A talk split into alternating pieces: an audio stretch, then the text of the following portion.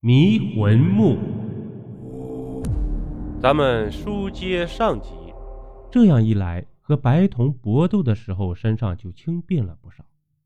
接着，二人紧握匕首，悄悄向墓室里爬了进去。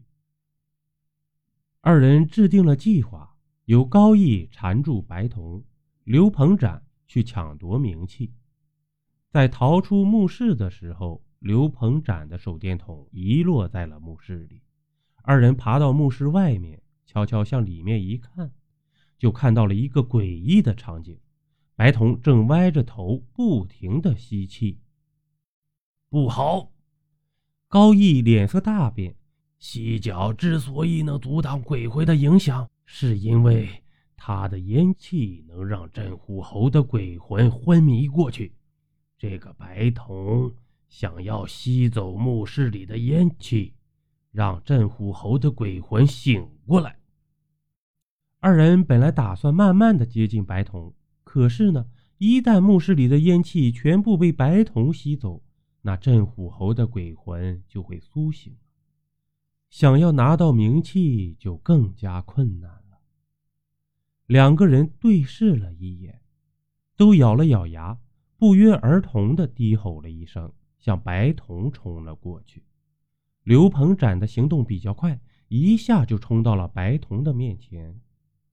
他刚要用匕首去刺白瞳，白瞳忽然抓住了他，向棺材后面丢了过去。刘鹏展想不到白瞳居然有这么大的力气，他身子一着地，就急忙站了起来。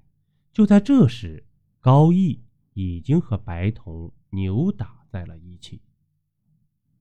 刘鹏展的目光落在了祭台上的冥器，眼前就是一个取冥器的机会呀！他当然不会放过，快速向祭台跑了过去。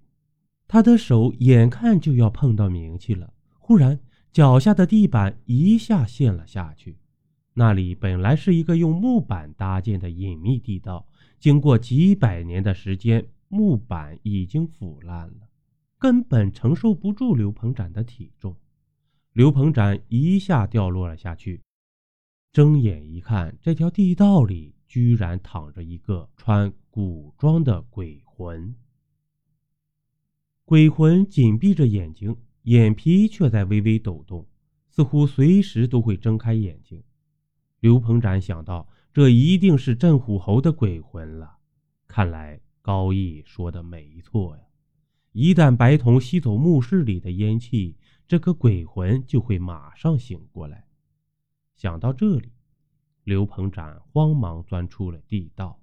一看到墓室里的情景，他不由一愣。原来墓室里的搏斗已经结束了。